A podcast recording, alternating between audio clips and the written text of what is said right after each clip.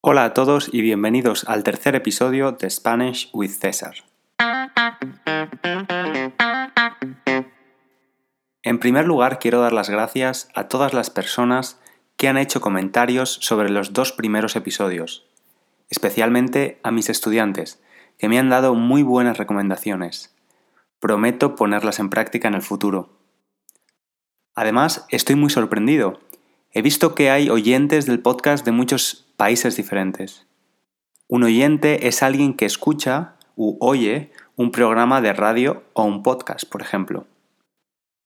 El podcast ha recibido oyentes de países tan diversos como India, Estados Unidos, Taiwán, Reino Unido, Alemania, Eslovaquia, Holanda o Finlandia, entre otros. Además, también hay algunos oyentes de países hispanohablantes, como Colombia, Perú o España. Me alegra saber que el contenido del podcast también es interesante para vosotros. Como siempre, podéis encontrar la transcripción de este y anteriores episodios en la página web www.spanishwithcesar.com.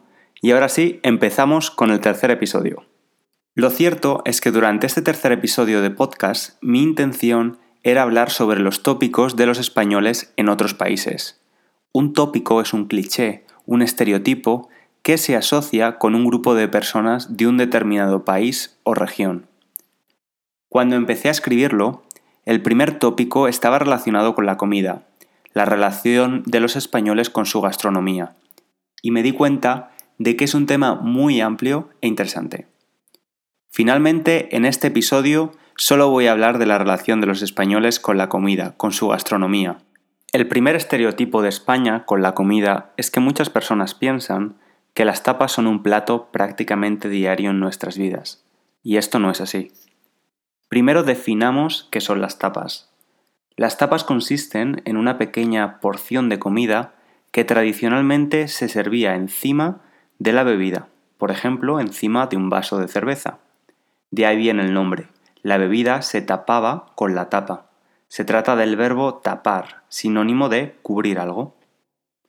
Esta tradición de servir una pequeña porción de comida cuando pides una bebida en un bar es más típica en el sur de España o en Madrid, por ejemplo.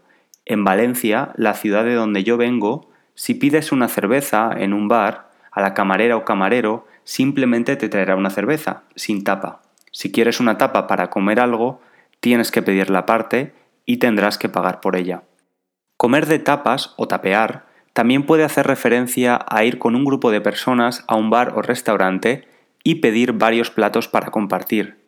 Las raciones no son demasiado grandes y todo el mundo puede probar diferentes platos en lugar de comer únicamente un plato principal. Esta forma de reunirse con un grupo para ir a comer o cenar de tapas no es tan habitual como muchas personas creen, y lo solemos hacer especialmente los fines de semana. Algo que sí que es muy típico español es el menú del día en bares y restaurantes. Este menú del día se ofrece normalmente de lunes a viernes y el precio está en torno a los 7 y 12 euros, depende de la ciudad. Este menú del día es muy económico, ya que por ese precio tienes un primer plato, un segundo plato, postre, bebida, café y pan.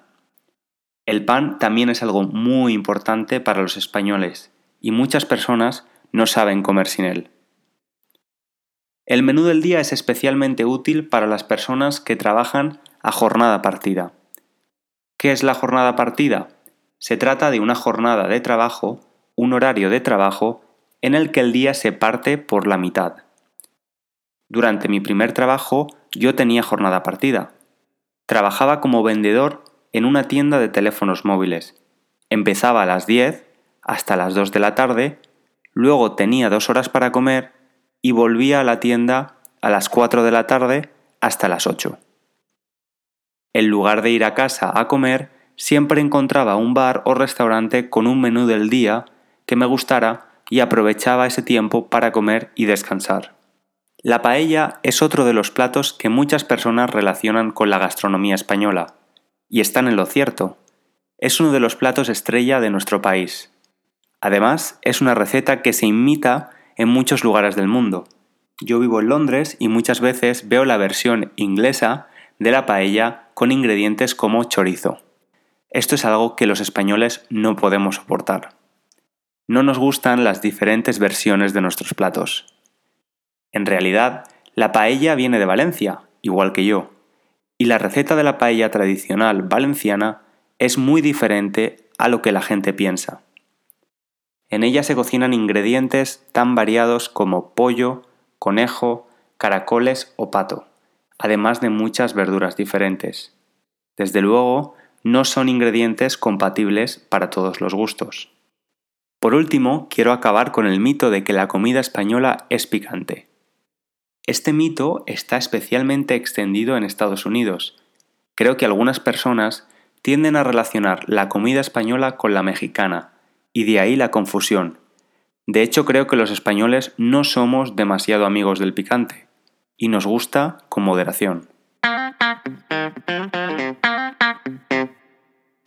Y hasta aquí el tercer episodio del podcast. Espero que hayáis aprendido un poco más de la gastronomía española al mismo tiempo que hayáis estado en contacto con el castellano. Como siempre, estaré encantado de recibir vuestros comentarios y sugerencias en www.spanishwithcesar.com. Por último, me gustaría pedir a los oyentes que usen iTunes que dejen una valoración para que el podcast pueda hacerse más visible a otros usuarios. Muchas gracias y hasta la próxima.